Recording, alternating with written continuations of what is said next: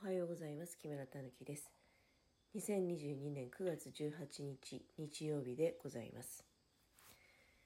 えー涼しい朝を迎えております。なんかね、あのスマホの天気アプリ見てますと、えっ、と、今日から雨の予報だったんだよね、ずっと。ところが、変わりましたね。で、今日は終日曇りと。でね、雨の予報が消えたんですよ。火曜日あたりはもうがっつり降るってことになってるようですが、これはおそらく台風の影響ってことになるのかな？ちょっと気がかりではございますが、まあ、やっぱり台風のニュースが出て、一気にね、もう分かりやすいぐらい稲刈りが、あ昨日あたり進んでるよなって、仕事から帰ってくる時もね、えー思いました。で、今日あたりもちょうどいい天気だよね。本当に一気に、えー稲刈り進むんではないかと。で、なのでね、明日はちょっとね、もう本当にピーク来るかもねってことで、昨日は結構すごかったけどね、あの、いやだから体がね、あの痛くて、で、なんか家のもの話によると私昨日の夜中うなされてたらしいんですよで久しぶりにそうねあの早々と目が覚めちゃうってことはなかったですね。早く寝たしもう本当に夜あれ9時頃に寝たんですよね。で朝は5時半頃にはまあ起きましたけどでもいつもみたいになんか真夜中に目覚めたり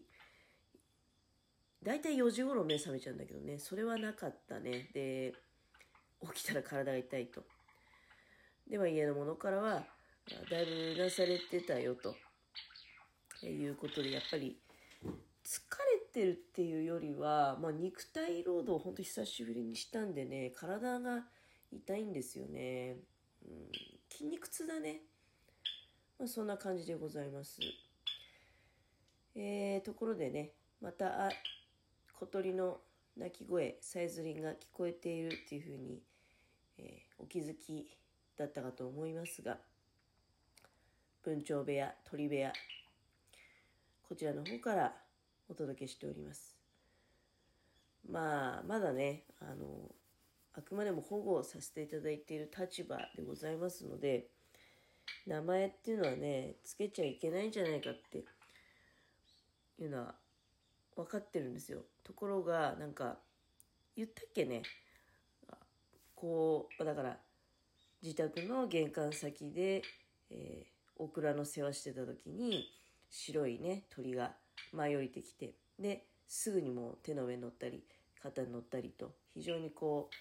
う、我々に対して、まあ、親しい感じでね、あの、まあ、おそらく、もう喉が渇いて、餌も食べたくて、困ってるっていうまあ、そういうアピールだったんだろうけどね。うん。まあ、本当にでも肩乗ったり頭乗ったりということで。で、その時にね、なんか私が、すぐね、文ちゃんって呼ぶようになっちゃったのね。うん。だから、一応まあ、文鳥の文ってことなんで、名前って言ったらあれなんだけど、ただ、私は、あの、今、文ちゃんっていうふうに呼んじゃってるので、まあ、仮にね、このまま、あの、まあ、3ヶ月間、警察から、あどうも、落とし主の人みたいですよっていう連絡がなく経過すれば、まあ、文ちゃんとして、えー我が家の一員になるのではないかと思われます。まあ、本当に自然な感じでね、あの、いるんですよ、今。いやでもまあもちろんそうは言ってもね、あの、落とし主の方が現れたら、もちろん即引き渡すと。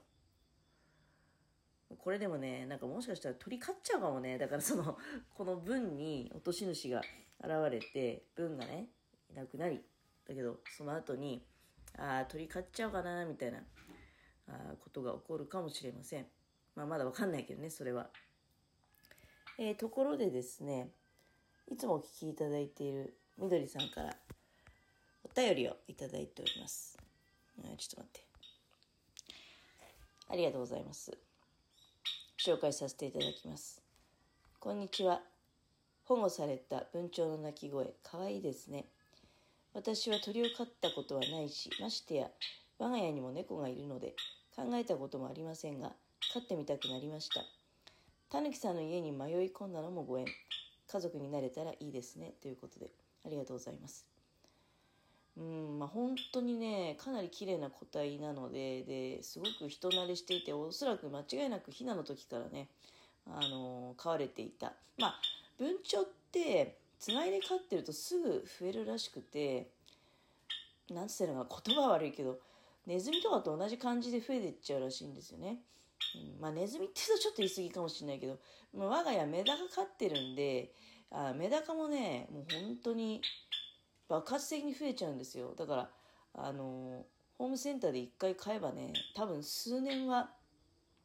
いや、数年どころか、うちなんだかんだ言っても魚も、だからメダカと金魚やってるけど、そうだね。もう7、8年はあれじゃない？買ったことないよね。あの、お店で買っていたことないよね。うちで、えー、増えて、で、まあ、冬場のね、うん、減ったりとか繰り返しながら、まあ、ただ耐えたことがないと。文鳥もなんかそんな感じでね、あのまあ、ブリーダー的なことができてしまうらしく。まあでも、まあだから、これ手乗り文鳥ってことなんでね。うん。ひなの頃から、まあだからそうやってもしかしたら繁殖家の人がね、あのお世話していたようなものなのかもしれない。で、まあ、習得の方を見ると件数少ないんだけど、遺失届の方はもしかしたら、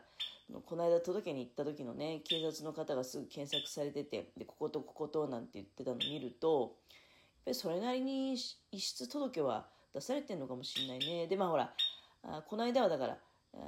昨日だったっけ？喋ったけど、十日町と長岡ということで、まあ該当ではないでしょうということで、え判断されたわけですけれども、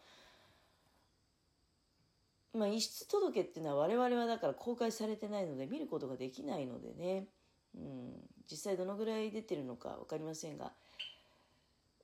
まあ本当にねあの探していらっしゃるような方っていうのはやっぱりなんだかんだ言って警察に届けるのが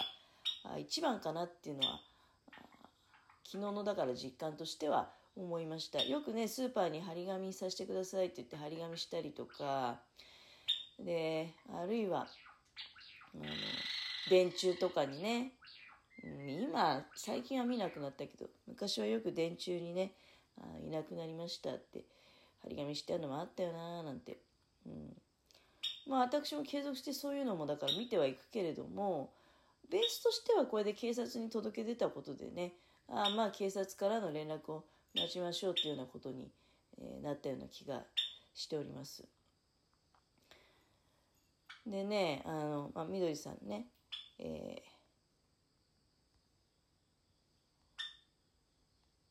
ー、ああ、そうそうそう、続きがあったんだわ。続きが、さっきね、家族になれたらいいですね、で終わっちゃいましたけど。ちょっと続きも紹介させていただきます。私は今、うちの外猫、モフちゃんが我が家に来始めた時、ネットや保健所の迷い猫サイトや回覧板で飼い主探しをしましたが、もちろん誰も現れず、近くで飼い主がいなければもう仕方ないですよね。時効を待つのみなんでしょうか点々点ということで。まあだから、あれですかね、ニュアンス的には警察には届け出てないってことなんですかね。多分だけど、猫とかは難しいですよね。で、調べてみるとね、まあ、この鳥どうしようかなと思った時に調べてみると、まあ、警察で届け出ましょうみたいなことはよくこう書かれてるんだけれども、あとは動物愛護センターとかね、保健所であったりとか、まあ、おそらくだけど、このうちの自分の家から一番近いところに、えー、とりあえず相談に行けばいいんじゃないかなってえいう感じでございます。そしてね、警察に関して言うと、あの、動物はね、うん、要するに警察では、まあ、お財布だったりとか、そのただのものであればね、えー、じゃあ3ヶ月間お預かりしましょうということになるかと思うんですが、動物の場合は世話しなきゃいけないのでねあのでは申し訳ないんですけど警察にはあお預かりする施設設備はございませんのでそのままあ木村さんのところで、えー、預かっていただけますかということで。手元にね今あ書類習得物件預かり書っていうものを作ったんですね昨日。でそういったものを持っておしゃべりしております。ここには受理日時警察がいつこの届け出を受けたかということが分までね細かく書かれております。それから受理番号であったりとかどこの警察署なのか担当者のお名前、えー、そして、えー、我々が習得したその場所日時。あとはですね習得した、え、人の名前。で習得したものの内容は、え、鳥文鳥ということになってますね。特徴が文鳥だけだとこれねどうなんだろうね。白文鳥っていうふうに入れておかないとまずいんじゃないかなって気がしますが。警察の方は意外とそういう知識がねなかったですね。これは何の鳥ですか？みたいな感じだったので。であとは権利関係の内容であったりとか。ああとは習得者の物件引き取り期間というのが設定されておりまして3ヶ月後から、えー、そしてそのあと3ヶ月間引き取り期間があり、まあ、これに関してはだから私どもすでに引き取ってるお預かりしている状態なので警察にまた連れて行ってね元気な姿を確認して、えー、もらって持って帰ってくるっていう形なんですがこれがお金とかだったりすると引き取り期間が設定されておりこれを経過すると権利は警察の方に移るという理解でよろしいんじゃないかと思いますが受け取ることができなくなるということですね。うん警察のものになるというか、まあ、国のものになるという感じなのかな。あこういったものをお預かりしてまいりました。うん、だから警察では動物をあの管理するようなことはできないのでそういった意味では動物愛護センターに連れていくっていうのも、まあ、一番いいのかなと